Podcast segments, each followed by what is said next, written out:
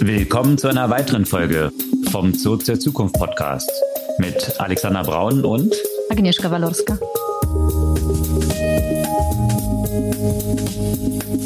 Was gab's Neues letzte Woche? Das Ende einer Ära.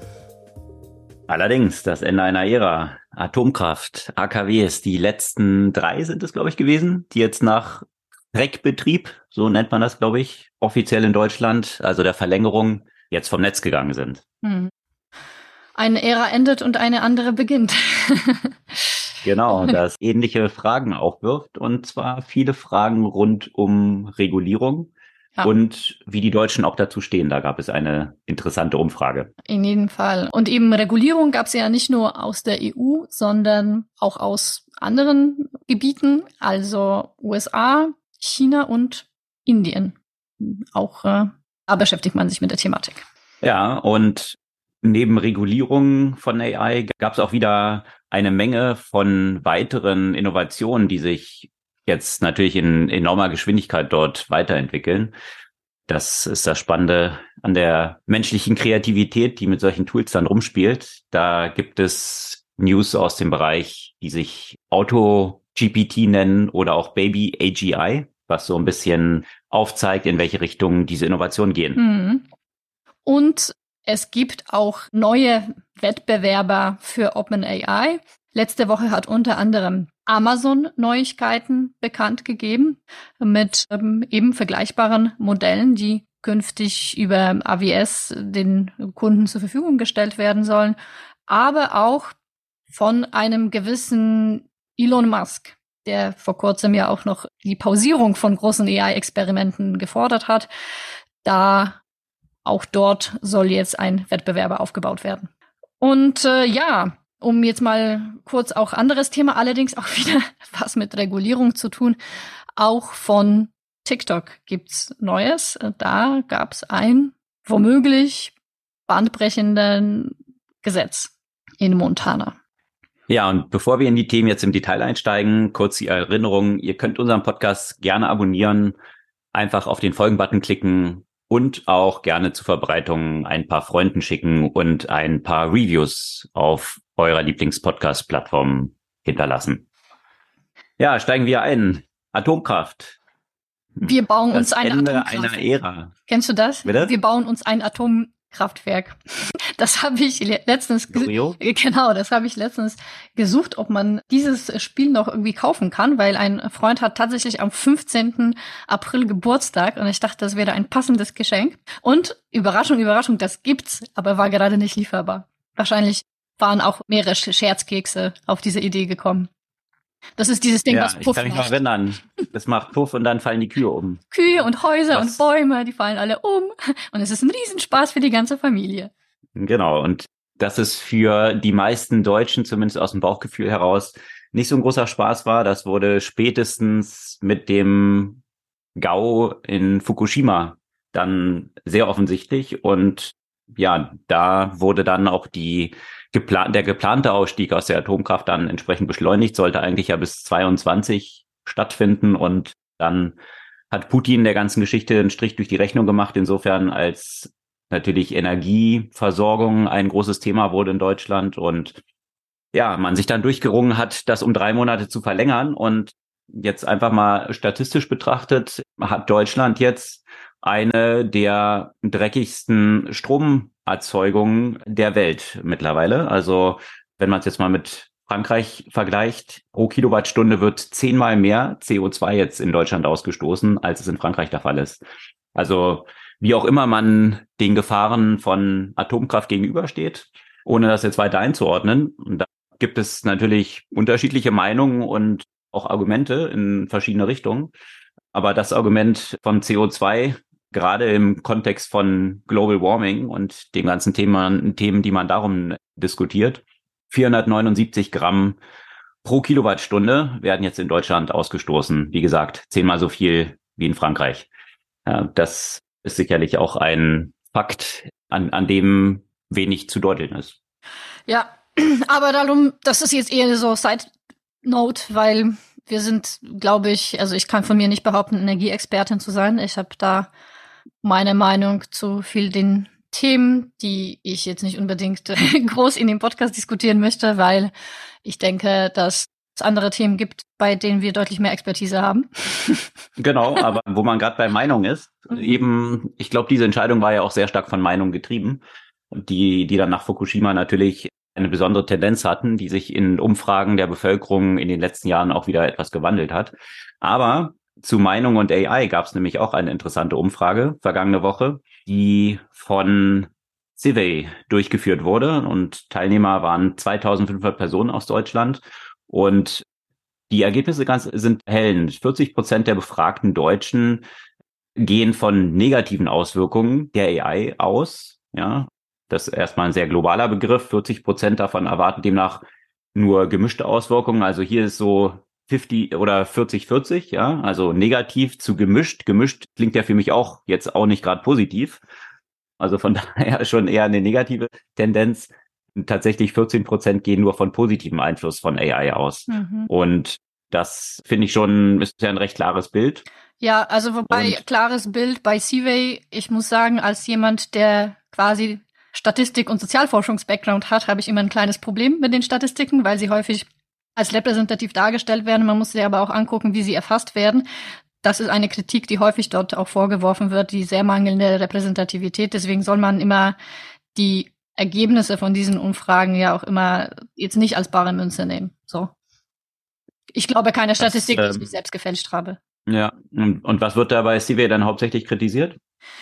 Was die Grundgesamtheit angeht, sozusagen. Genau, die, Grundgesamtheit, weil das sind ja quasi Online-Umfragen, das sind keine repräsentativen Umfragen, wo man wirklich das gesamte Bild der Gesellschaft erforschen würde. Und äh, das heißt, es ist immer die Frage, wo wurden diese hm. Umfragen gepostet, in welchen Medien, was hat man dann für Menschen mit einer einer bestimmten Grundprägung dort, mit bestimmten mhm. Grundskills.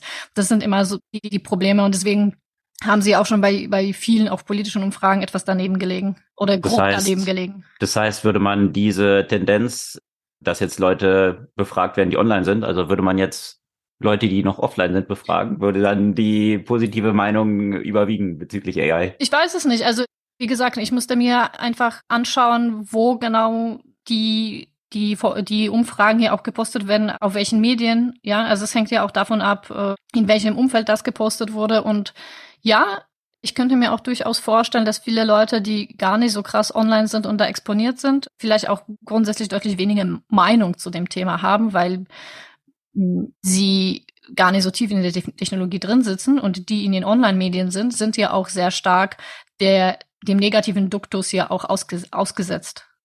Na, da bin ich mal gespannt. Aber Leute, die, die nicht online sind, sich gar nicht mit Technologie oder, das würde ich ja mal sagen, wenn man noch nicht online ist, sich kaum mit Technologie oder gar nicht mit Technologie beschäftigt, dass die da eine positive Meinung oder positivere Meinung zu AI und solchen Technologien haben würden, finde ich eine gewagte These, aber okay, nee, klar, ich man, müsste man sich anschauen. Also das, das habe ich nicht gesagt, sondern ich habe gesagt, dass da vielleicht weniger Meinung grundsätzlich existiert oder weniger Vorstellung von Gefahren. Also ich habe es ja auch gemerkt, als ich mal auf, auf TikTok ein, was eben zu diesem Thema gepostet habe, wie viel da Kommentare auch von Leuten kommen, so ja, also dieses ganze AI, das das ist jetzt hier Spielerei und dies und jenes. Also dieses Thema, dass es eine Gefahr sein kann, herrscht, glaube ich, bei vielen Leuten, die sich bei dem Thema nicht beschäftigt haben, nicht unbedingt. Okay. Gut, äh, sicherlich interessant, das weiter zu verfolgen und noch verlässlichere Umfragen dort auch zu finden. Aber ich glaube, eine der Gefahren, vielleicht noch kurz zum Abschluss, Erkenntnisse dort, 37 Prozent lehnen KI grundsätzlich ab und 30 Prozent sind dafür oder haben eine neutrale Position. Also auch hier eine lehnen Tendenz. KI ab, aber auf eine geile Aussage. Ja, natürlich eben. Wir lehnen also das ist alles sehr, sehr global, aber ich glaube auch, wenn, wenn du halt die Frage so global stellst, dass natürlich auch grundsätzlich so, so ähnlich wird die Umfragen, so werden die Umfragewerte zu Ende der 90er zum Internet wahrscheinlich auch gewesen sein. Ja, also Klar. lädt man das Internet ab. Ja, mhm. natürlich alle, alle Neuerungen, alle Veränderungen, äh, das ist sicherlich keine neue Erkenntnis, äh, werden von Menschen erstmal abgelehnt. Und deswegen, deswegen hier auch der, die Verbindung zur Atomkraft, also die, die Frage, ob jetzt durch Umfragen und Bauchgefühl hier bestimmte Sachen gesteuert werden.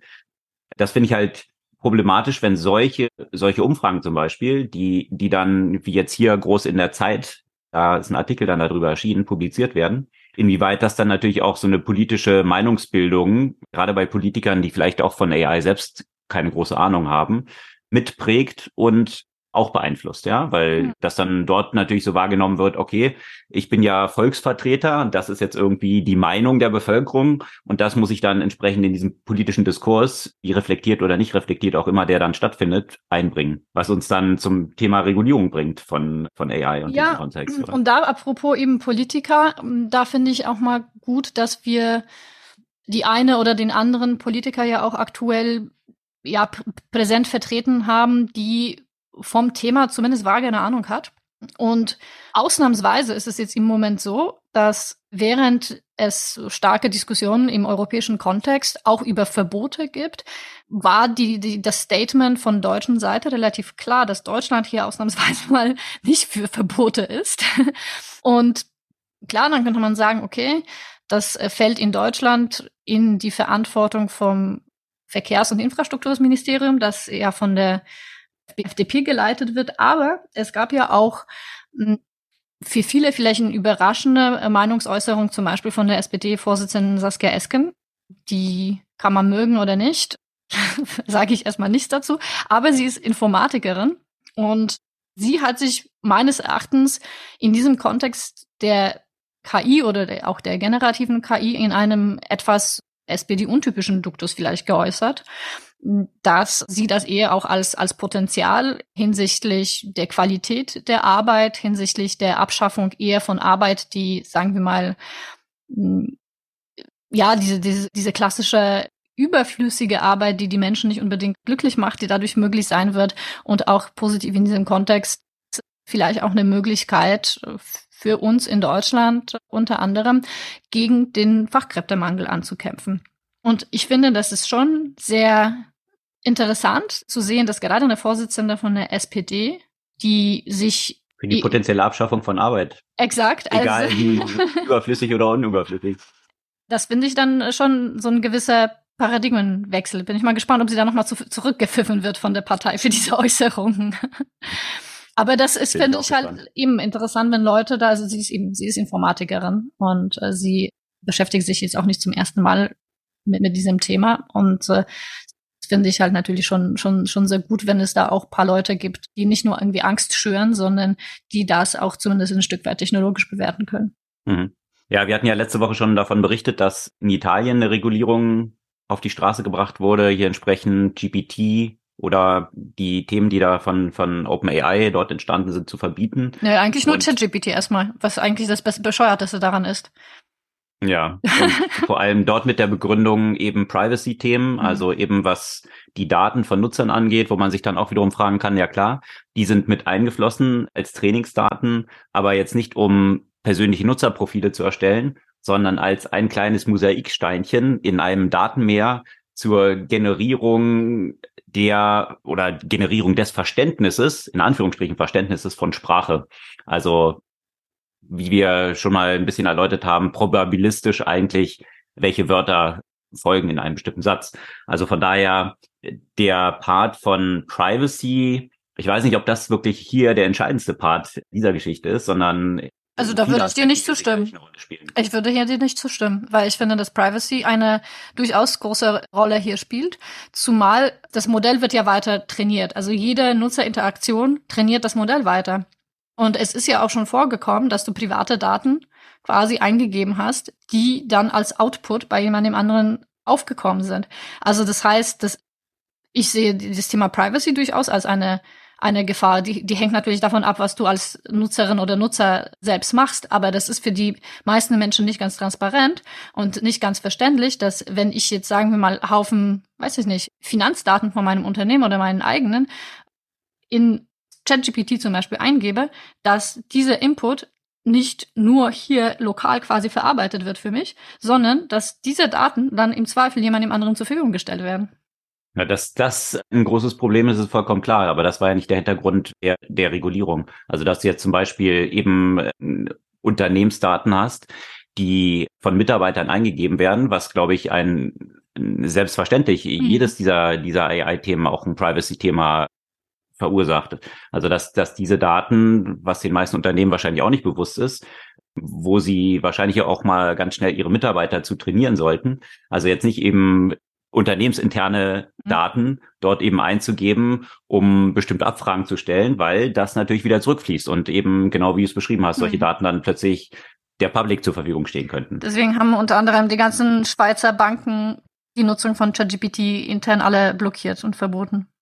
Ja, ist ja. wahrscheinlich im ersten Schritt, bis sich dann erstmal geklärt hat und man das intern durchexerziert, äh, welche Implikationen dort alle dranhängen, wahrscheinlich erstmal der beste Schritt, weil die Auswirkungen sind den meisten eben absolut noch nicht so klar. Und, und da finde ich, gab es einen sehr guten Artikel von Tim O'Reilly, bin ich eh großer Fan von, der wirklich mit einem Sachverständnis auch, was Technologie angeht, Gründer von dem O'Reilly Verlag, den kennen wahrscheinlich die meisten, so Technologiebücher, sich natürlich immer sehr differenziert auch mit Technologien beschäftigt. Und er ist genau auf diese Punkte eingegangen. Also dass natürlich äh, Regulierungen, die jetzt entstehen, also sie sind ja überall jetzt in Entwicklung rund um das Thema AI, dass sie natürlich solche Aspekte wie Privacy, Ownership, Bias, Fairness, Transparency, Accountability sichern müssen und adressieren müssen.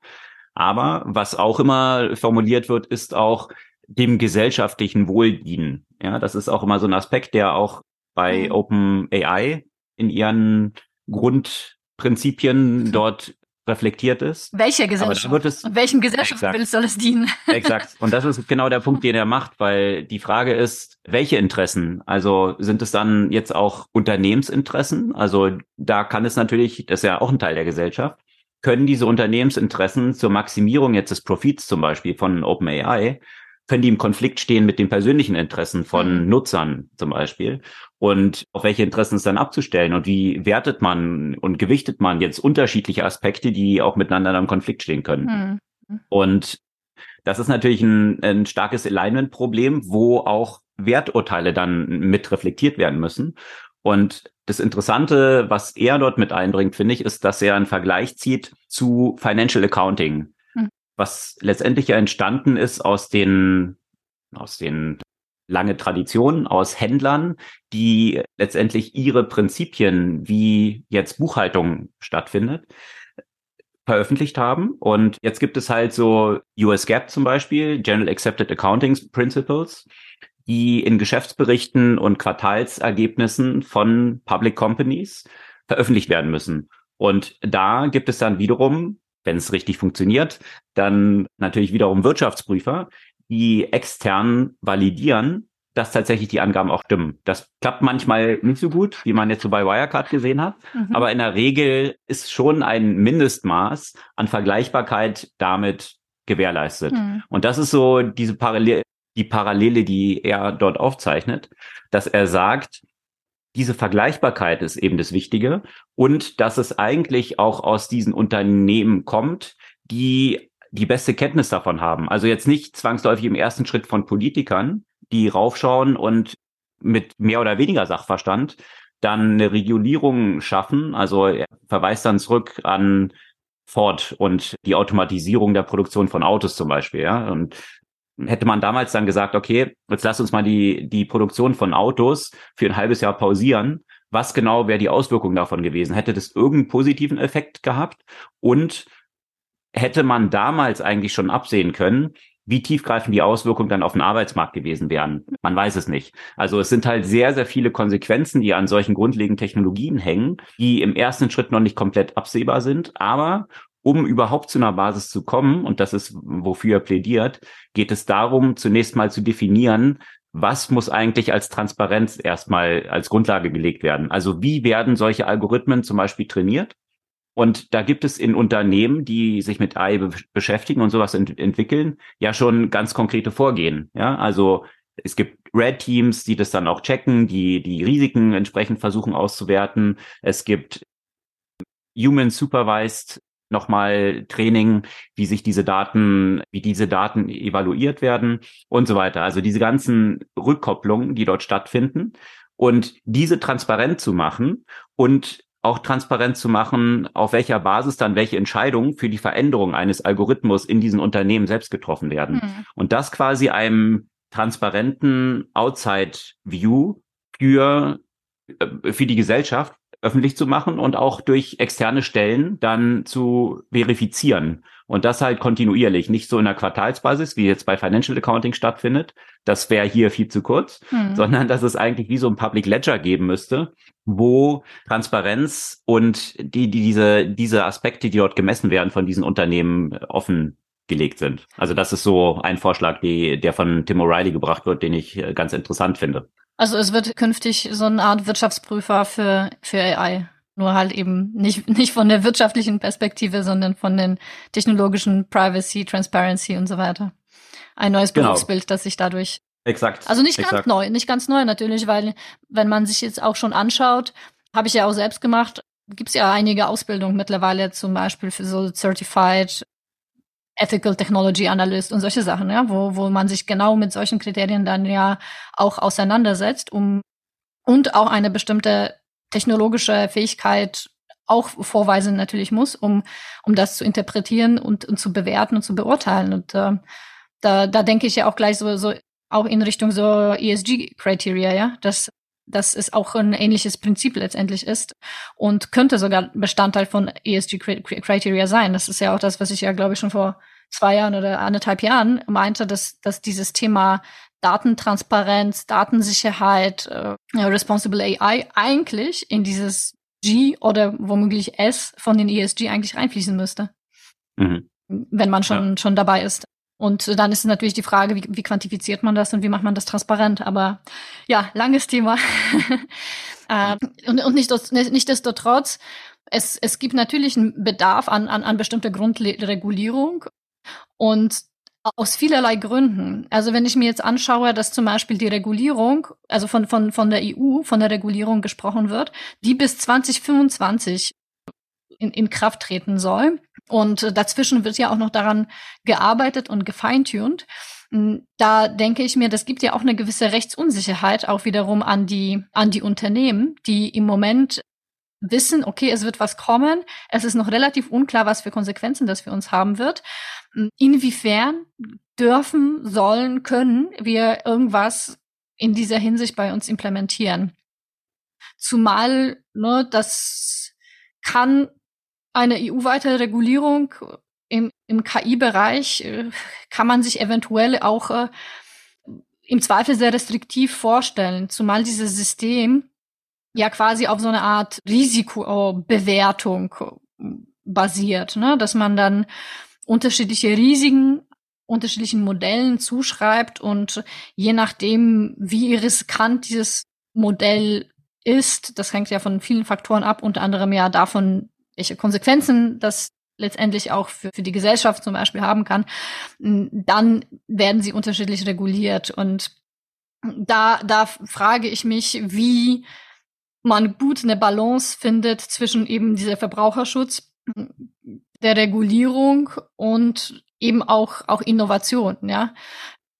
Immer, immer ein schwieriges, schwieriges Verhältnis meines Erachtens, gerade, gerade auch in der, in der EU. Aber zum Beispiel die USA, die jetzt, da gab es letzte Woche ja auch dazu Neuigkeiten. Da wird im ersten Schritt mehr auf Freiwilligkeit gesetzt. Das heißt, man wird jetzt im Gegensatz zu Europa jetzt nicht versucht, dieses, dieses Kategorisierungssystem zu finden und dann restriktivere Regeln zu definieren, sondern eben das Thema Freiwilligkeit. Ja, das Was ist. soll es heißen, Freiwilligkeit? Ja, eben. Also. Das ist mehr so. Das, das ist immer eine, eine gute Frage. Also mehr so Richtung Bill of Rights und so weiter. Aber. Also Freiwilligkeit durch die Unternehmen, dass exakt, dann freiwillig. Ja, genau, ja, genau. Aber, aber genau da, glaube ich, laufen wir in dieses Problem, was Tim O'Reilly eben gut ja. beschreibt, was die Freiwilligkeit des Unternehmens, wenn die Unternehmen jetzt freiwillig ihr Accounting auch bestimmen könnten, mhm. ja, im Financial-Bereich, dann hätten wir lauter Wirecards, ja. Also das ist genau das Problem, dass die, die internen Incentives, was die Optimierung des eigenen Unternehmens angeht, natürlich in massiven Konflikt zu den Public Interest stehen können. Und äh, deswegen Hat man sicherlich ja auch gesehen, das ne? auch auch nicht ein richtiger Ansatz ist. Also, aber umgekehrt ist, mh. ja, aber umgekehrt den Aspekt, den du meintest von der Risikoeinschätzung, da habe ich wiederum die Befürchtung, und da ist wieder der Bogen zur Atomkraft, die ist ja letztendlich in Deutschland auch aus dem Markt jetzt gedrückt worden durch eine Risikoeinschätzung, dass halt bei einem GAU der potenzielle Fallout so groß ist, dass es einfach so ein massives Risiko ist, dass man das selbst bei einem kleinen Prozentsatz des, der Wahrscheinlichkeit des Eintretens nicht tolerieren kann. Und das kannst du natürlich bei AI, je nachdem, welche Position du dort einnimmst, hm. ähnlich argumentieren. Und wenn die Konsequenzen der Regulierung dann die gleichen sind wie bei Atomkraft, ich glaube, das ist sicherlich auch nicht das, was, was das gewünschte Ziel sein kann. Oder dass wir dann wie mit, mit Cookie-Bannern in der EU bei so Pseudo Verbraucherschutz landen, der de facto einfach gar nichts bringt, außer volkswirtschaftliche Kosten, dass irgendwie alle Leute pro Tag mindestens eine halbe Stunde irgendwelche Banner wegklicken müssen. Und die großen Corporates, die eigentlich hier disrupted werden sollten, dann dadurch eigentlich noch weiter gestärkt worden sind. Also das ist eben dann auch der potenzielle Fallout von, von solchen Regulations. Ja, und äh, die negative Konsequenz eben von so Freiwilligkeit, das hat man ja auch letztendlich die ganze Zeit ja auch gesehen im Kontext von den großen Plattformen und den sozialen Medien, die de facto ja auch äh, wenig reguliert waren bis dahin. Und das hat ja auch dazu geführt, dass jeder sich so eigene Regulierung und eigene Regeln auch für das Thema Desinformation etc. gefunden hat. Also es schwieriges Verhältnis, ne? Und mhm. natürlich, ja, Lustigerweise kam ja auch zu, zu gleicher Zeit ja auch die Regulierung aus China. Die geht natürlich noch immer noch mal in eine andere Richtung. Da gibt's ja, da gibt's ja wenig Freiwilligkeit. Genau. Aber natürlich ist es ja auch dort so, also ne, bei, bei, bei ganzer Kritik, die natürlich sich vor allem auf die Punkte bezieht, dass mh, hm, in China Fokus auch auf Verbot von Inhalten, die die staatliche Macht untergreifen und ähm, die das sozialistische System stürzen und nationale Einheit gefährden.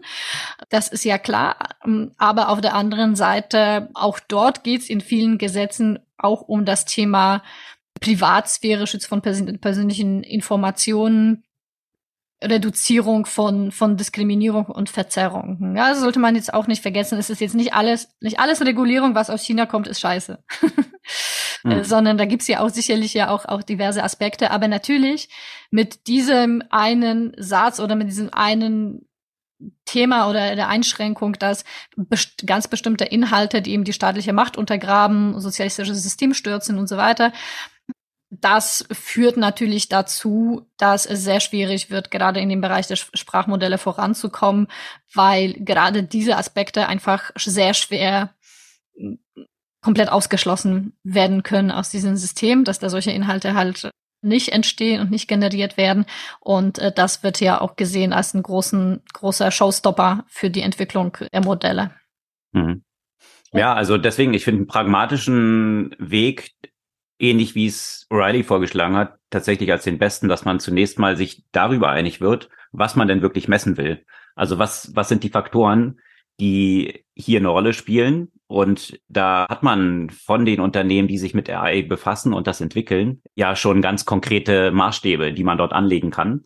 Dass man die eben transparent macht und public macht, sicherlich ein guter erster Schritt. Und dann gab es noch einen weiteren interessanten Artikel, der bei Wired erschienen ist, geschrieben, Meinungspiece von Raman Chaudhuri, eine AI-Researcherin und Politikwissenschaftlerin, also die diese Themen äh, verknüpft, die dafür plädiert, dass es so ein globales AI Oversight Board geben müsste, was wahrscheinlich so ein bisschen ähnlich ist wie das, was O'Reilly dort beschreibt, wenn er sagt, so wie im US Gap, also Accounting Standards, wo es dann Wirtschaftsprüfer gibt, also hier ein übergeordnetes Board.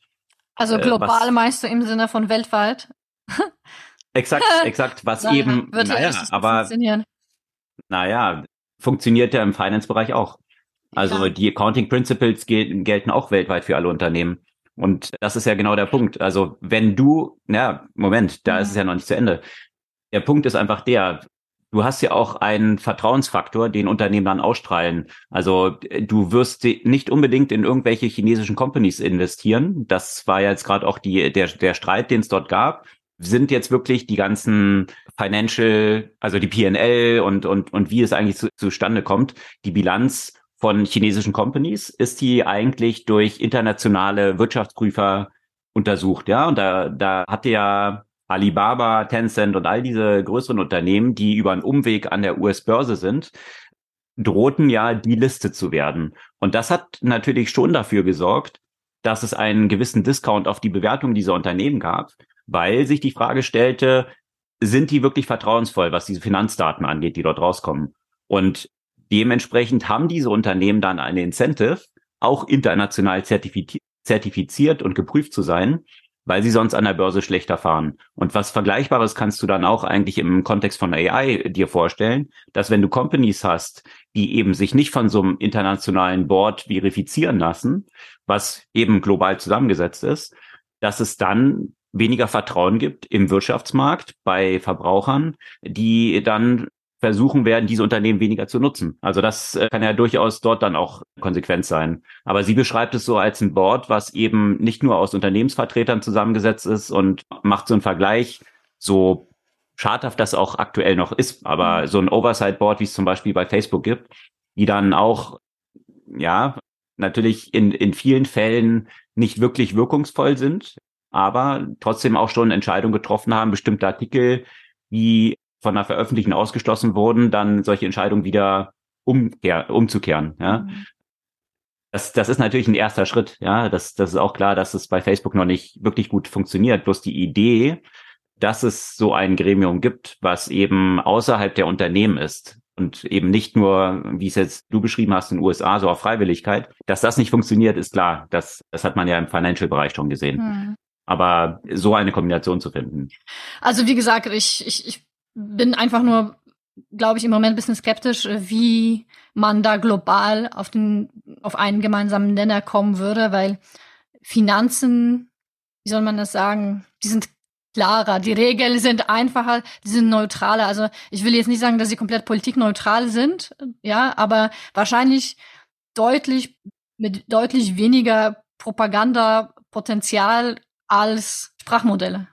Ne, genau, aber das finde ich ist ja genau der interessante Punkt. Also dann könnte ja in Konsequenz das bedeuten, also wenn wir es mal durchspielen, dass dann vielleicht Modelle, die in China trainiert werden, wo man eine ganz andere Perspektive drauf hat oder you name it, irgendwelche anderen Emirate zum Beispiel oder Saudi-Arabien, dass die dann durch ein internationales Board wahrscheinlich, wenn, wenn sie sich dagegen wehren, dann eben nicht zertifiziert werden. Also ähnlich wie bei so Accounting Standards.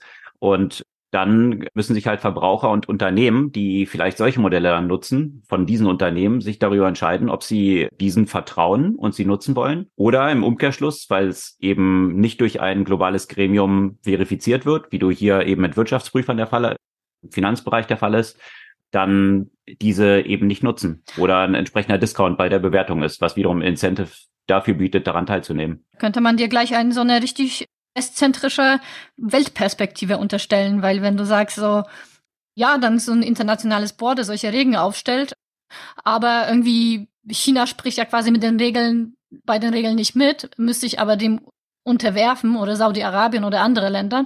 Das würde dann relativ schnell dazu führen, dass man wieder so ein bisschen Splinternet hat, hat dass man quasi das westliche Internet hat und westliche AI-Modelle, die dadurch durch so ein internationales Board von westlichen Demokratien äh, reguliert, in Einführungszeichen werden. Und die anderen, wie irgendwie Russland, China, Saudi-Arabien, machen halt ihr Ding. Das haben wir, das haben wir ja doch ohnehin jetzt schon. Also das, das wäre dann kein, keine Veränderung zum Status quo. Also von daher, das, das ist ja ohnehin schon der Fall. Die Frage ist nur, ob es dann publik ist und es bestimmte Zertifizierungen gibt, quasi, durch, die durch ein externes Board erfolgen und ich dann ein Signaling habe in den Markt, wenn jemand halt lieber mit dem Signaling von China gehen will, ich eine Company bin hier in Deutschland, die lieber mit den chinesischen Standards arbeitet, wie my guest, mhm. sollen sie ja machen können. Bloß dann würde es zumindest eine Transparenz geben, dass sich dann vielleicht eben auch die Märkte dementsprechend orientieren können, dass sie halt sagen, okay, Vielleicht ist das Markturteil von, von den Kapitalmärkten dann das, dass solche Unternehmen niedriger bewertet werden, die mit solchen Unternehmen und unter solchen Standards zusammenarbeiten. Vielleicht auch nicht, vielleicht werden sie höher bewertet, who knows. Aber äh, dass dann zumindest eine Transparenz diesbezüglich existiert und äh, dann entsprechend Incentives in die eine und, die, und gleichzeitig in die andere Richtung geschaffen werden. Braucht man dann eigentlich was anderes als ohnehin schon ISO-Standards, die es gibt? Und klar, die sind halt ein bisschen, tech bisschen stark technisch, aber es gibt ja auch schon ISO-Standards für Algorithmen. Die kenne ich jetzt zu wenig, mhm. was die ISO-Standards genau aussagen. Also keine Ahnung. Da gibt's ja für alles. Es gibt ja quasi auch für Prozesse und für Algorithmen und so weiter. Also, aber natürlich ist es jetzt, sagen wir mal, auch trotzdem ein, ein Qualitätsmerkmal, ob du diesen entsprechenden Standards dann entspricht, ja. Da würde sich für mich die Fragestellung, die, die Frage stellen, wo sind diese ISO-Standards denn entwickelt worden? Also sind sie, stammen sie eben aus Unternehmen, die sich originär mit AI befasst haben, die bestimmte Prozesse dann definiert haben, wie eigentlich die Abläufe sind? Habe ich keine Ahnung. Müsste man weiter mhm. einsteigen, aber ich, ich denke, dass, dass das auf jeden Fall ein paar interessante Vorschläge sind, die eine Balance zu finden versuchen aus übereifriger Regulierung und trotzdem nicht nur abwarten und lassen wir mal die Unternehmen freiwillig irgendwie hantieren. Hm. Ja, um das Thema Regulierung jetzt nochmal abzuschließen, gab es ja auch noch aus Indien eine Meldung und die ist sehr kurz. Macht doch alle, was ihr wollt. Wir regulieren erstmal gar nichts. Dass der richtige Weg ist, die Potenziale von möglichen Auswirkungen auch zur negativen Seite sind natürlich auch sehr hoch, aber das hatten wir auch schon ein paar Mal beleuchtet. Das geht dann vielleicht so ein bisschen und da können wir den Bogen dann zu Elon und was der so versucht in diesem Bereich zu machen. Da hatten wir auch von berichtet, dass es ja natürlich den Aufruf gab, AI oder Weiterentwicklungen, die weitergeht als jetzt GPT-4, erstmal für sechs Monate zu pausieren. Jetzt kann man auch, bei Elon sollte man immer Hintergedanken haben, was eigentlich der, die Intention sein könnte. Jetzt kann man vielleicht auch so ein bisschen ablesen, was die Intention mhm. war, weil jetzt klar geworden ist, dass Elon Musk jetzt seine eigene AI-Company hat. Der war ja ein bisschen vergrätzt, weil man ihm sein AI-Spielzeug weggenommen hatte. Er hatte ja mit 100 Millionen OpenAI damals mit angeschoben, um das eben auf die Straße zu bringen. Dann gab es dort, ja, Differenzen zwischen Sam Altman und Elon Musk. Er ist ausgestiegen und jetzt hat eben Microsoft das Shiny New Toy der AI dort sich geschnappt und Elon will jetzt natürlich hier nachholen, also mit der X-Company eigene AI entwickeln und quasi als Konkurrent zu OpenAI auftreten, was vielleicht dann auch erklären könnte, weswegen er gern möchte, dass sie alle mal sechs Monate ausgebremst werden, dass er dort entsprechend nachholen kann. So würde ich es mal jetzt interpretieren.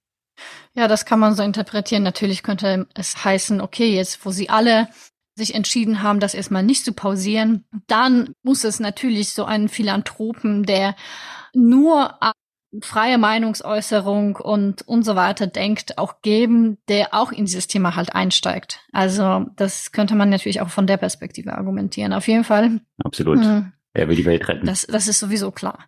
Und äh, da gab es erstmal Mitte nächste Woche die Informationen, dass er so 10.000 GPUs erstmal für Twitter eingekauft haben sollte.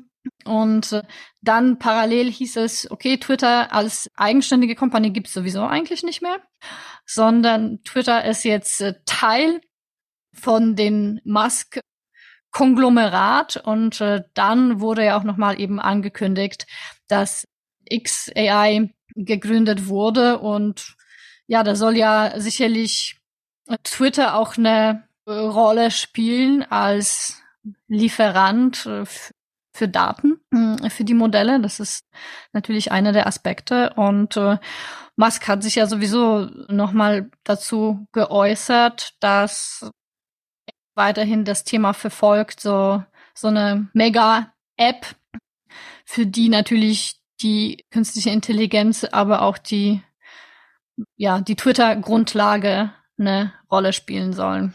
Ja, also von daher geht auch dort das Rennen zu AI weiter und was für ein Rennen das ist, das hm. konnte man an einzelnen Statistiken jetzt ablesen, Statistiken und auch News, die so in den letzten zwei Wochen eigentlich rausgekommen sind. Also zunächst zur Statistik. Es sind jetzt in der vergangenen Woche mehr Papers zum Thema AI publiziert worden, nämlich 13.841 innerhalb mhm. einer Woche, als in der gesamten Zeit der 90er. Also als in den gesamten 90er Jahren. Das in einer Woche jetzt. Das zeigt so ein bisschen die Dynamik, die sich dort entfaltet hat. Weil jetzt der ChatGPT das auch mitschreiben kann, deswegen geht's ja auch viel schneller. Das kann auch eine Rolle spielen. Aber paar interessante Papers verlinkt man natürlich auch. Gehen wir jetzt nicht im Detail ein, aber da gab es ein interessantes Research zum Thema, wie soziale Systeme funktionieren und man war dann immer so ein bisschen an Westworld, diese Serie. Wer es noch nicht geschaut hat, sollte sich unbedingt anschauen. Sehr empfehlenswerte Serie, wo es genau um solche Themen dann auch geht. Dann aber mit Embodied Artificial Intelligences, die dann unterwegs sind. aber in genau diese Richtung ging's, wo man dann soziale Systeme auf Basis von ChatGPT aufgebaut hat, mit bestimmten Programmen unterlegt und dann geschaut hat, wie die miteinander interagieren und was sie auch so für soziale Abläufe etablieren, mhm. wo als Ergebnis dann rauskam, dass sie ziemlich ähnlich den menschlichen tatsächlich sind. Also wie sie morgens aufstehen, ihren Tagesablauf planen, auch äh, was Dating angeht, ja, die Interessen, die sie untereinander haben. Da müsste man jetzt natürlich ein bisschen genauer reinschauen in das Programm, was dann dahinter lag, was wiederum diese AIs miteinander verknüpft hat. Also von daher viele, viele Fragezeichen für mich, die sich dann auch noch aus diesem Paper ergeben. Aber wir verlinken das auf jeden Fall mal, hat auf jeden Fall, ähm, das, das hat zumindest für sehr viel Schlagzeilen äh, gesorgt äh, mhm. vergangene Woche. Aber auch äh, also, ne, also es unterschiedliche Neuigkeiten. Ich glaube, da kommen wir gleich in die Tiefe zu den, zu den unterschiedlichen Modellen. Was ich nächst, letzte Woche auch interessant fand, ist, weil wir jetzt eben XAI mit Elon Musk hatten, ist, dass Amazon jetzt auch mit ins Rennen gekommen ist. Ne? Und äh, das war schon etwas, was mich wundert hat, dass es bisher noch nicht so richtig stark passiert ist, weil mit, mit, mit der Cloud-Plattform sind sie natürlich auch dafür prädestiniert und gerade in diesem Kontext, dass wir so einige Male über, über eben Enterprise Usage von, von Generative AI gesprochen haben, hat Amazon ein bisschen auf sich warten lassen. Ich bin mal ja auch gespannt, wie da die Konsequenzen sind. Also Bedrock heißt das neue Baby von, von Amazon und soll eben Unternehmen vor allem auf, auf AWS ermöglichen, entsprechende Chatbots und ähm, generell generative Systeme quasi ermöglichen, auf eigenen LLMs äh, aufgebaut und äh, da und eigenes Tool für Entwickler und so weiter. Also die haben ja auch gleich so einen Massenstart in, in dieses Umfeld ja auch gestartet, um äh, da mitzumachen. Und ich glaube, da werden wir schon interessantes Wettrennen zwischen Google, Microsoft und Amazon beobachten, das natürlich diese, dieses Cloud-Play noch, noch mehr verstärken wird. Ja, das finde ich sowieso eines der interessantesten Themen, gerade so in diesem Wettrennen dieser Big Techs, die auch selber Cloud-Provider sind. Da ist Google ja schon ein ziemlicher Vorreiter gewesen, auch was eben die Entwicklung A von eigenen Chips anging, die eben auf AI mhm. und die bestimmten Trainingsmethoden dort optimiert sind. Also eben jetzt nicht nur die Software, sondern eben auch die entsprechend passende Hardware dahinter zu bauen sonst sehr stark getrieben von den GPUs, die in erster Linie von Nvidia dort ja zur Verfügung und entwickelt worden sind. Du hattest es ja erwähnt mit Twitter und der X-Company und die Tausende von GPUs, die sie jetzt dort gekauft haben. Also ich freue mich da weiterhin über meine Anteile an Nvidia, die ähm, Aktien sind. Das, glaube ich, wird so schnell kein Ende nehmen.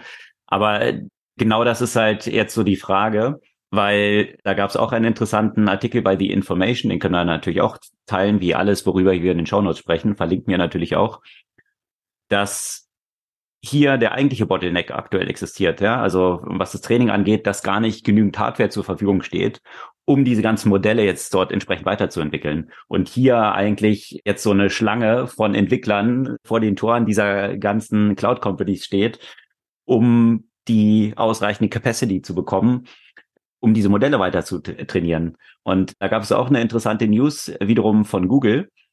Und zwar ein Update in Chrome, was jetzt released wurde, was die Möglichkeit bietet, dann direkt auf die GPU, die jetzt immer stärker natürlich auch in Computern verbaut ist, wenn man den M1-Chip zum Beispiel oder M2 von Apple hat, da sind ja eben GPU-Komponenten auch sehr zentral verbaut. Und diese Power, die dann verteilt auf den ganzen Computern liegt, wiederum mhm. lokal dann zu nutzen und solche Geschichten wie jetzt so über Midjourney zum Beispiel stattfinden, wo man immer auf eine zentrale Compute oder zentral nicht, ist ja in der Cloud dezentral, aber doch extern zugreifen muss, über Chrome dann die Möglichkeit zu haben, lokal dann solche Modelle laufen zu lassen. Also äh, das sind auch interessante Entwicklungen, hm. die hier natürlich so einer Company wie Google die über Chrome, über den weitest verbreitetsten Browser der Welt verfügt, natürlich auch noch ja eine Menge Potenzial bietet. Ein anderer Aspekt, wo ich hier auch noch dann das Potenzial sehen werde, was, was im Moment noch nicht der Fall ist, aber zwangsläufig der Fall sein müsste. Also im Moment ist es halt entweder so, dass du dir ein Open Source Modell baust und dann den kannst du mit relativ viel Auf Aufwand selber trainieren wenn du das quasi hermetisch für dein Unternehmen zum Beispiel trainiert haben willst. Ne? Oder du nimmst im Moment die anderen Modelle von Google und und OpenAI zum Beispiel. Ich weiß noch nicht so ganz genau, wie das mit, Ama mit Amazon aussieht, aber die wiederum, die trainierst du dann weiter mit deinen eigenen Daten, aber diese Daten werden dann auch anderen zur Verfügung gestellt. Also auch ein anderer Aspekt. Und dann hast du so ein Modell, habe ich letztens mit einem Freund gesprochen, der bei interessanterweise eine Behörde tatsächlich das Luminous von Aleph Alpha einsetzt. Und die sind dann wieder privacy-konform und so weiter. Aber das Modell wird gar nicht weiterentwickelt. Also das heißt, die nehmen das fertig trainierte Modell, setzen das bei sich ein und dann ist das Training quasi abgeschlossen. Das heißt, das Modell wird ja nicht besser mit den internen Daten, die dort reinfließen. Und das ist eigentlich auch ein bisschen spaßbefreit. Ne? Das heißt, hm. eigentlich, wo es halt hingehen muss, ist, du nimmst ja die vortrainierten Modelle und dann bist du in der Lage, sie intern in deinem Unternehmen quasi weiter zu trainieren auf deinen Daten allerdings abgetrennt, sagen wir, von dem generellen Trainieren des Modells. Das heißt, dass dieses Training nur deinem Unternehmen dann zugutekommt. Und da kann ich mir ehrlich gesagt nicht vorstellen, dass Google, Amazon und Microsoft nicht mit solchen Modellen eigentlich demnächst in dem Generative AI-Bereich um die Ecke kommen, weil das ist eigentlich das Einzige, was meines Erachtens in dem Enterprise AI-Kontext äh, Sinn ergeben kann. Ja, also sicherlich vom Big Tech Play auch noch eine Frage, wie, wie es dort weitergeht, wie sie sich positionieren und auch eben Apple, die sehr laut abwesend sind aus diesem Rennen, aber natürlich mit der Hardware und der Verbreitung natürlich dort auch einen großen Stein im Brett haben, der vielleicht aktuell noch so ein bisschen unterschätzt wird. Ja, vielleicht, bin ich mal sehr gespannt. Aber jenseits von diesen gab es ja auch noch was anderes, ne? Also eben das Thema Baby AGI klingt natürlich wahrscheinlich so, wie es klingen soll. Absolut. AGI, für alle, die es nicht wissen, steht für Artificial General Intelligence, also sprich die Intelligenz eines Menschen dergestalt nachzuahmen, dass die AI jetzt nicht nur partielle Fähigkeiten hat, sondern über ganz viele Fachbereiche hinaus. Und da zeigt sich auch, wie schnell diese Entwicklung aktuell ist. Und zwar hatte ein Developer, der auf GitHub 30. März AutoGPT veröffentlicht hatte, ein Modell zur Verfügung gestellt, was eben ganz unterschiedliche AIs miteinander verknüpft. Also sprich GPT-4 wiederum verknüpft mit bestimmten Applikationen über Schnittstellen wie LangChain, also ein, wiederum eine Open Source Software, die verschiedenste Prompts miteinander verknüpfen kann und andere Modelle, die wiederum dafür sorgen, dann über Vector Databases bestimmte Ergebnisse abzuspeichern und damit so einer AI dann so ein langfristiges Memory zu geben. Also das sind nur so einzelne Komponenten, die die verknüpft sind. Und das wurde von der Developer Community sehr aktiv aufgegriffen und nun gibt es jede Menge Anwendungen, die dort schon auf dem Markt oder über Twitter dann als Beispiele veröffentlicht wurden.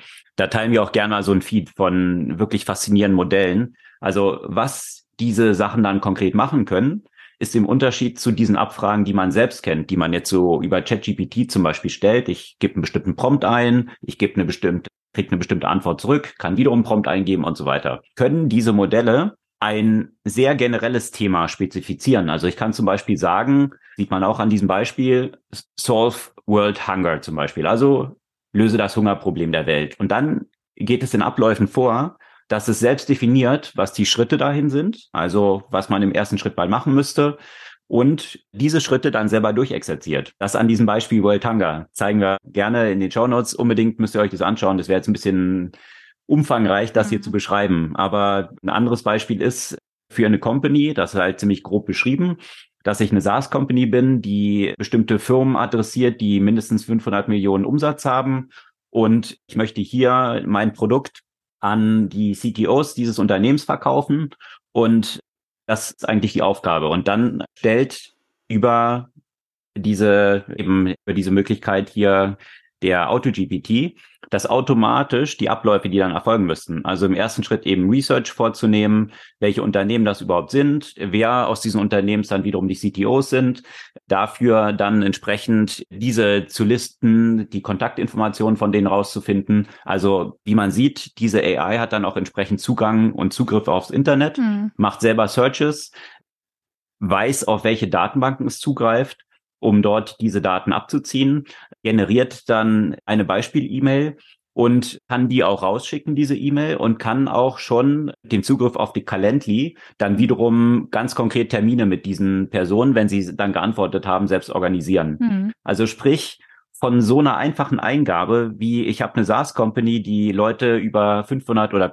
Unternehmen über 500 Millionen Umsatz adressiert, dann komplett bis zur Abwicklung und zur Organisation von Terminen in Calendly zu kommen. Also das ist so ein Beispiel, was natürlich auch stark demonstriert, ja, was das Potenzial hier für den Jobmarket ist. Hm. Und wir sind jetzt in einem sehr early stage davon. Absolut. Also das sind jetzt wohlgemerkt im November ist ChatGPT veröffentlicht worden.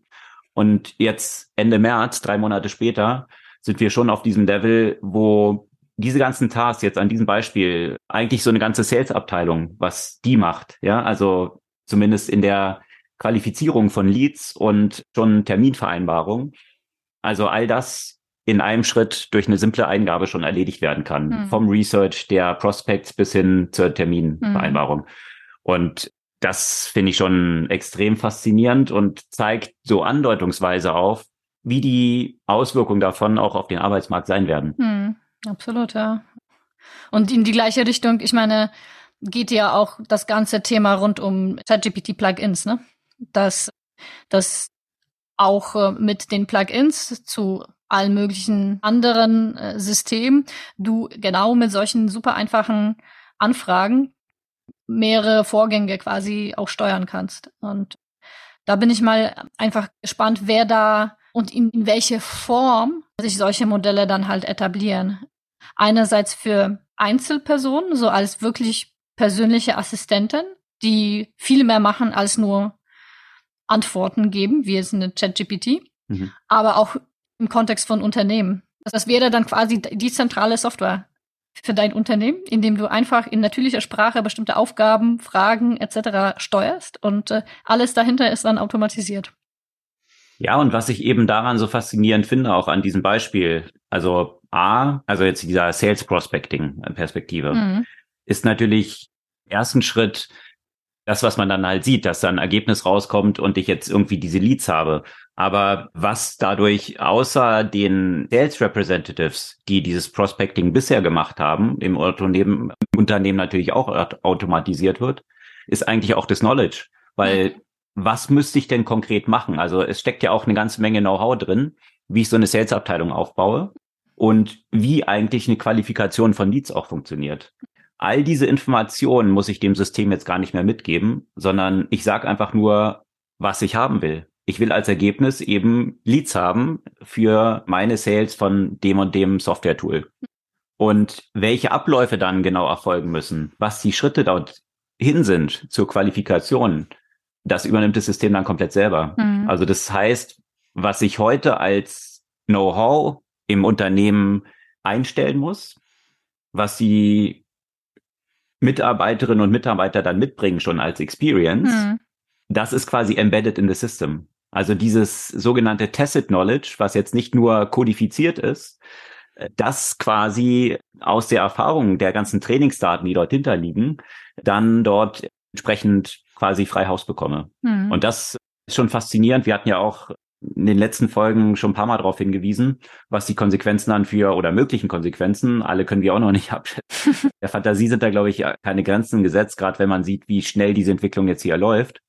Welche Konsequenzen dann auch für Unternehmen existieren. Also entweder, dass sie sich selbst dort zum Sparehead dieser Bewegung machen und das für sich nutzen oder dass es halt die Mitarbeiterinnen und Mitarbeiter sind, die das für sich nutzen. Und äh, da gab es große Überraschungen, wie wir auch schon prognostiziert haben. Vergangene Woche dann ein Artikel, der bei Wise erschienen ist, wo verschiedene Fälle von Mitarbeitern dokumentiert sind. Die so fünf Jobs haben, eben, ne? genau, die jetzt vier, fünf Jobs parallel haben. Und ja, dann halt 500.000 im Jahr verdienen, hm. weil sie GPT entsprechend einsetzen, um diese Tasks, die sonst Stunden oder Tage gedauert mhm. haben, in Minuten auszuführen und dementsprechend problemlos viele Jobs parallel ja. haben können. Und zwar nicht nur, also ich denke, ein ganz häufiges Beispiel ist ja Programmierung, aber das ist ja nicht nur Programmierung. Ne?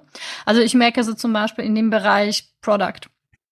Wenn du früher gut, sagen wir mal, User Stories, Acceptance Criteria alles schreiben musstest, müsstest du ja richtig Gehirnschmalz halt für aufwenden, damit du die ganzen Aspekte zum Beispiel mit berücksichtigt, damit, damit quasi das, was du programmiert haben möchtest, ja auch gut spezifiziert ist. Und im Moment will ich, muss ich eigentlich nur wissen, was ich dann eigentlich machen will. Und äh, dann gibt's ja sogar schon echt coole Tools, wo du dann einfach paar Parameter eingibst und äh, dann bekommst du die passenden User Stories dazu mit den richtigen Acceptance Criteria, ja. Und es ist dann natürlich sinnvoll, wenn du äh, noch bisschen dein eigenes Gehirn, deine eigene Erfahrung, deine eigene Kreativität mit reinbringst, um zu bewerten, okay, ist das, geht das in die Richtung, die du das halt haben willst? Sind das die richtigen Sachen? Aber das sind einfach schon mal in, in zehn Sekunden Sachen, die ich sonst manuell halt zwei Stunden schreiben müsste, ja. Und, und das ohne also ne, meine Erfahrung bringe ich ja trotzdem rein, um einfach zu schauen, okay, passt das? Ist das, ist das sinnvoll? Ja, das ist sinnvoll. Und diese manuelle Arbeit entfällt mir aber auch komplett. Ne? Und das heißt, dass ich in der Zeit einfach viel mehr Arbeit machen kann, als ich das sonst machen könnte. Mhm. Ja, absolut. Also dieses Beispiel, was ich da erwähnt hatte, jetzt irgendwie Sales Qualification, mhm. ist ja auch ein Beispiel, was jetzt nicht eine Programmierung ist, sozusagen. Mhm. Ne? Aber um sich das selbst mal bewusst zu machen, also ihr müsst wirklich absolut unsere Shownotes mal schauen. Da posten wir ein paar Links hin zu Beispielen, die eben von so global Themen wie Solve World Hunger und dann entwickelt es selbst eine To-Do-List, wie man dort vorgehen müsste, mhm. bis hin hier so Sales Prospecting, Product Research, Podcast Research, Test-Driven Development, Market Research, you name it. Mhm. All diese Sachen jetzt mal als Beispiele dort, wie dort der Ablauf dann vollkommen automatisiert von einer global spezifizierten Task dann von dem System erledigt wird. das, das ist tatsächlich, also mir bleibt da die Sprache weg, weil du daran so ein bisschen die Konsequenzen siehst. Deswegen hatte Tim O'Reilly das auch so schön in seinem Beitrag verglichen mit dem Model T von Ford in dieser Automatisierung des ganzen Produktionsablaufes, der dort auf der Werkbank entstanden ist. Also diese Automatisierung hin jetzt zu der Automatisierung durch mit der Veröffentlichung ChatGPT. Mhm. Also für geistige Tätigkeiten, die dort erfolgen. Das hat er eins zu eins auf die gleiche Stufe gesetzt, die Auswirkungen, die diese Geschichten haben. Und ja, das, was wir hier aktuell live miterleben. Und zwar natürlich in einer wesentlich höheren Geschwindigkeit, weil solche Systeme die eben auf Daten basieren und auf der existierenden Infrastruktur schon aufsetzen, natürlich viel schneller skalierbar sind, als jetzt physische Prozesse mhm. zu automatisieren, wie es damals mit Produktionsabläufen, das musste Elon Musk ja auch mit dem Aufbau seiner eigenen Tesla Factories erleben, wie kompliziert das dann doch ist und wie lange das dauert. Das funktioniert hier natürlich wesentlich schneller. Moving, moving Atoms versus Moving Bits, ne? Also Moving Atoms immer noch ein Pain. Und Moving Business genau. ist einfach so viel, so viel schneller und, und problemfreier. Ja, also klickt gerne mal in die Shownotes, schaut euch das an und folgt den Links dort. Absolut zu empfehlen. Und ich glaube, nur dann kann man selber so ein gewisses Gefühl dafür bekommen, was dort aktuell schon möglich ist, aber was aktuell natürlich auch noch so die Begrenzungen sind davon. Mhm. Aber ohne das eigene Doing oder zumindest das aktive Zuschauen, das ist dort sehr gut dokumentiert in einzelnen Tweets, äh, Beispielen, kriegt man kein Gefühl davon und hört sich das alles nur sehr abstrakt an. Auf jeden Fall. Ja. An. ja, aber eben nochmal in die, in die Richtung, ähm, diese, diese Verknüpfung, ne? Ich glaube, das ist so, so der essentielle Punkt, der, glaube ich, im Moment alle beschäftigt, äh, die, die unterschiedlichen Modelle und die unterschiedlichen spezialisierten AIs miteinander zu verbinden. Mm, und da gab es ja auch eine Ankündigung von OpenAI, in der Sam Altman ja berichtet hat, die arbeiten erstmal nicht an einem GPT-5, haben sie auch nicht vor.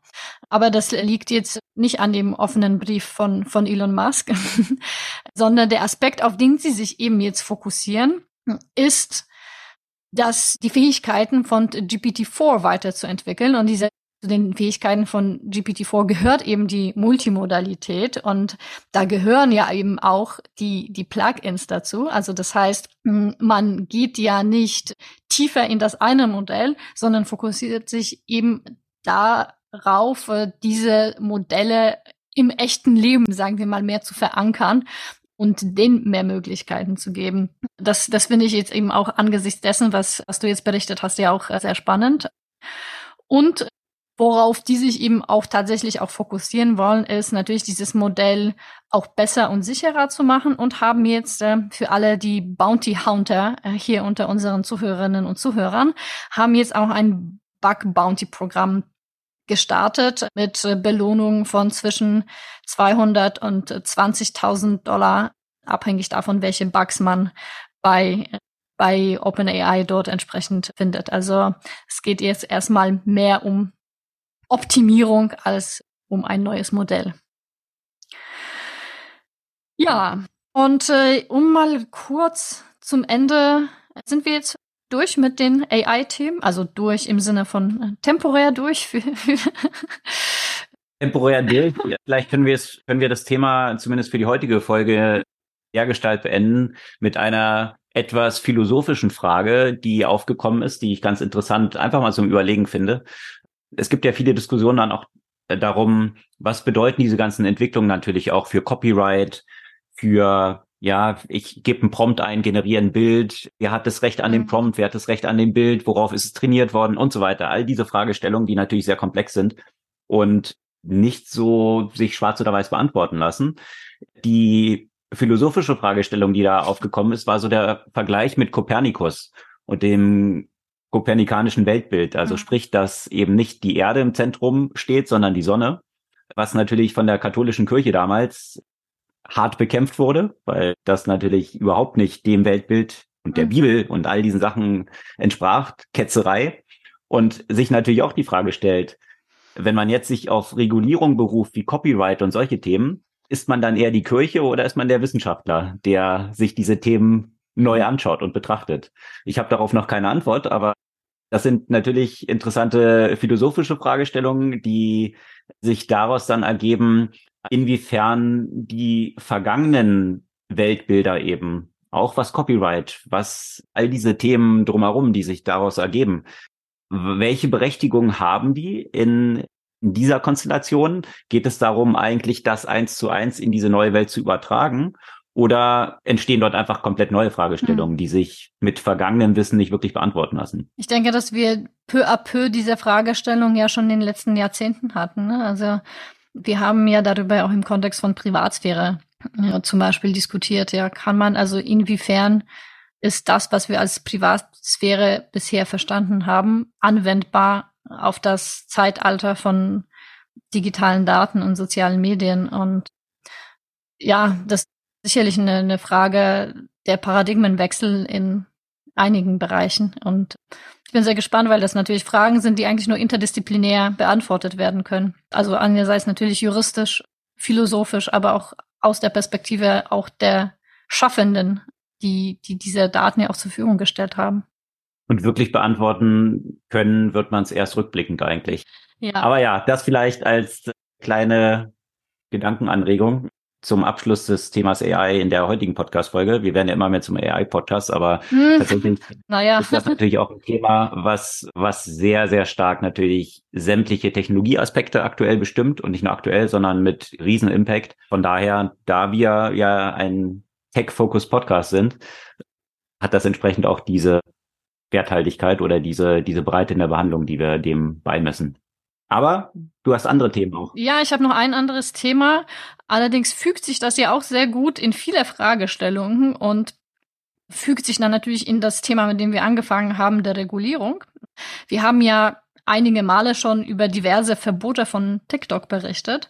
Bisher fanden die Verbote eher punktuell statt, in dem Sinne, dass zum Beispiel Personen, die in der öffentlichen Verwaltung gearbeitet haben, das nicht auf ihren Handys haben durften. Jetzt gibt es das erste Mal in USA beziehungsweise insgesamt im Westen ein, ein Flächenverbot von TikTok. Also der Verbot ist noch nicht in Kraft, aber das Gesetz wurde verabschiedet. Und zwar in Montana.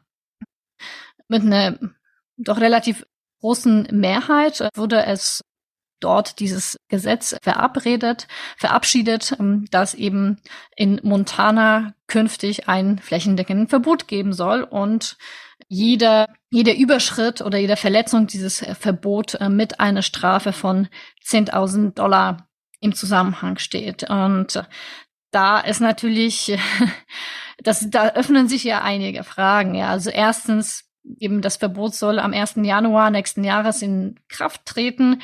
Bis dahin wird natürlich erwartet, dass TikTok gegen dieses Verbot vorgehen möchte. Anders kann man sich das ja auch gar nicht vorstellen. Und äh, das eine ist natürlich die Rechtmäßigkeit und dieser Vorgang dagegen. Die andere Fragestellung ist, ist das überhaupt praktikabel, ein Verbot in einem Bundesstaat tatsächlich zu erwirken. Ja, und äh, das ist technisch natürlich irgendwie praktikabel über, über Geoblocking, hm, über App Stores, die dann quasi von den Leuten, die in Montana ja registriert sind, mit ihren Adressen dann entsprechend entfernt werden müsste oder auch grundsätzlich Kontosperren.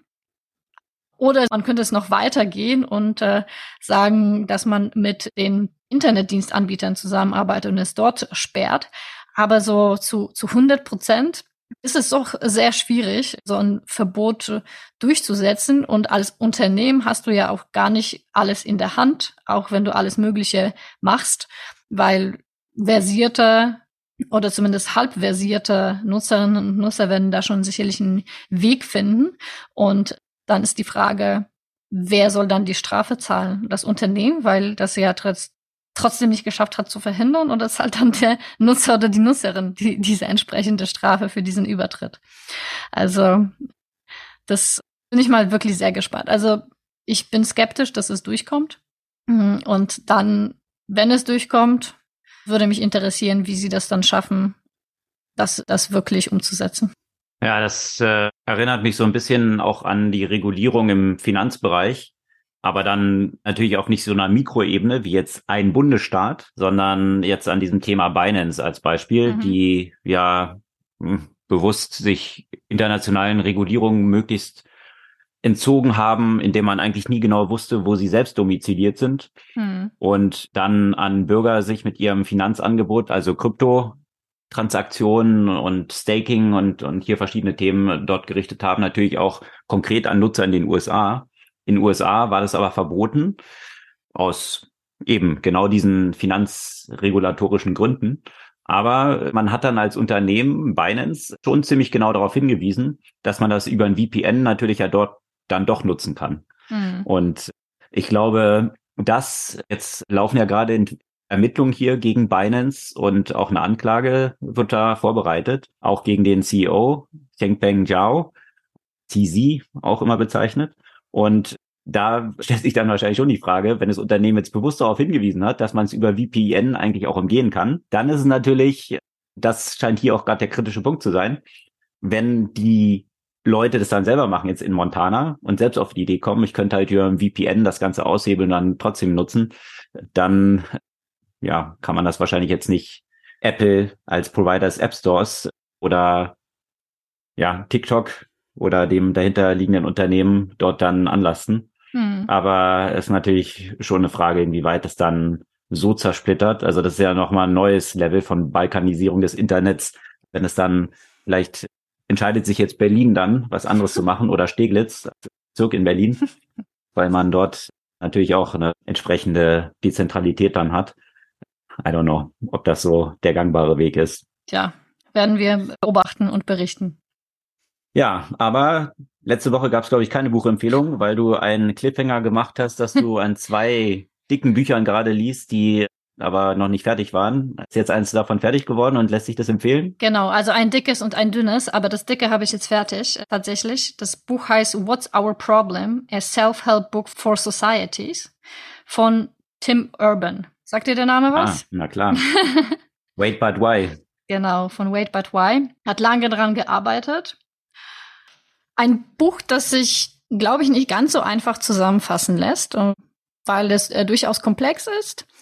Tim Urban hat dafür einiges an Kritik äh, geerntet, weil er einfach kritische und unbequeme Fragen stellt. Und der beschäftigt sich sehr stark mit dem, der Thematik der Echo Chambers, die natürlich in den letzten Jahren immer wieder diskutiert wurden und stellt aber, was ich interessant finde, auch seine eigenen Glaubenssätze und Überzeugung äh, in Frage und versucht beide Seiten des politischen Spektrums oder vielmehr Verhaltensweisen, die auf beiden Seiten des politischen Spektrums stattfinden, zu hinterfragen und nicht einfach zu sagen, hier, das sind die bösen Republikaner und die muss man bekämpfen oder hier, da sind die bösen Woken und die muss man ja bekämpfen, sondern zeigt auf, wie innerhalb der jeweiligen politischen Orientierung stark eben die, sich der Diskurs unterscheidet,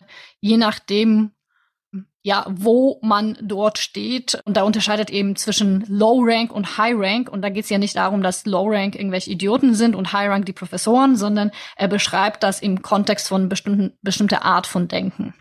Und warum glaube ich, dass er sehr viel Kritik dafür geäußert hat? Äh, weil er natürlich ja auch sehr stark, sagen wir mal, das eigene, in Anführungszeichen, Umfeld kritisiert. Also der beschreibt sich ja selbst als Demokrat und kritisiert aber auch den, das linke Umfeld, das er ja auch zum Teil als Social Justice Fundamentalism bezeichnet und stellt dar, dass die gleichen Verhaltensweisen eben auf beiden Seiten des politischen Spektrums eben stattfinden. Und wie schwierig das ist, wenn man dann in einem bestimmten Kontext sich positioniert hat und dort natürlich Freunde und Umfeld hat, auch kritische Fragen zu stellen und eine Meinung zu sein, weil eben dort man dort sehr stark oder sehr schnell ja auch damit konfrontiert wird, dass man zum Beispiel gecancelt wird oder dass man bestimmte sagen, eben, Sachen eben nicht mehr sagen darf.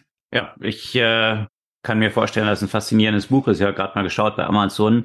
746 Seiten, also tatsächlich lang, was aber eben ja auch so das Markenzeichen von Tim Urban ist. Faszinierend. Also wenn man Anfang der 2000er nach einem Rezept, einem Rezept gesucht hat, wie man möglichst populär wird im Internet, dann hat Tim Urban genau das Gegenteil gemacht, weil um möglichst populär zu werden, muss man ganz kurze mhm. Artikel schreiben, um die kurze Attention Span der Leute abzuholen, möglichst einfach ein paar Bullet Point Lists und das schert sich und keiner muss es eigentlich lesen und kann es überfliegen und äh, man braucht nicht viel Zeit dafür. Tim Urban hat immer sehr lange, aber extrem interessante und extrem gut durchdachte Posts geschrieben. Also ich glaube auch, an eins, ich erinnere mhm. mich an viele von ihm, aber eins, weil wir gerade das Thema AI hatten, mhm. was tatsächlich über, wenn man es ausdruckt, glaube ich, auch mindestens über 40 Seiten ging oder so, sehr in die Tiefe beleuchtet mhm. hat. Also definitiv jemand, der eben jetzt nicht nach dem allgemeinen Konsens gegangen ist, sondern eben gesagt hat, viele nee. Themen muss man halt in der Tiefe behandeln, sonst braucht man sie auch gar nicht behandeln und damit extrem erfolgreich geworden ist extrem viele Abrufe gehabt hat und ja, finde ich einen interessanten Counterpoint zu dem, was eigentlich die Intuition und alle Experten einen empfehlen würden zu tun. Und ja, insofern kann ich mir vorstellen, dass mhm. das Buch sicherlich auch extrem ein, einflussreich, anregend, gedankenanregend. Anregend. Es ist sehr anregend. Ja, es ist auf jeden Fall sehr gedankenanregend und führt auch sicherlich dazu, dass man oder dass, dass ich ja auch einige meine eigenen Verhaltensweisen dann in Frage gestellt habe. Genauso wie er gesagt hat, während er das Buch geschrieben hat, hat er sich ständig in Frage gestellt, wenn er in Diskussionen zum Beispiel reingegangen ist, wie er dann argumentiert, wie er sich positioniert, wie schwierig ihm er ihm selbst ja auch ist, zum Beispiel Meinungen zum Teil zuzulassen, die einfach so radikal abweichend sind von seinen Meinungen. Und das merke ich ja auch äh, bei, bei einigen Themen auch. Und ja, kann ich, kann ich auf jeden Fall empfehlen. Es wird aber unbequem, das kann ich garantieren. Es wird sehr unbequem, weil man eben, wenn, wenn einer die eigenen Überzeugungen in Frage stellt, wird es immer unbequem. das klingt für mich als das die beste Empfehlung, die man geben kann für ein Buch. Ich habe gerade gesehen, aber es gibt es dort nur auf Amazon, zumindest nur als Kindle oder Hörbuch. Gibt Stimmt, gibt es nicht als Druckbuch, ja. Okay. Also, also das im Selbstverlag gemacht. ja. ja. Vielleicht bei den 746 Seiten und seiner Zielgruppe, die ja auch, weil er alle Sachen ja online publiziert, wahrscheinlich dort auch einen hohen Match gibt. Aber interessant, dass er nicht dafür entschieden hat, jetzt auch ein Verlag, weil im, im Selbstverlag könnte ja auch ein Print-on-Demand-Buch machen, zum Beispiel. Aber mhm. das scheint es bisher eben nur digital zu geben.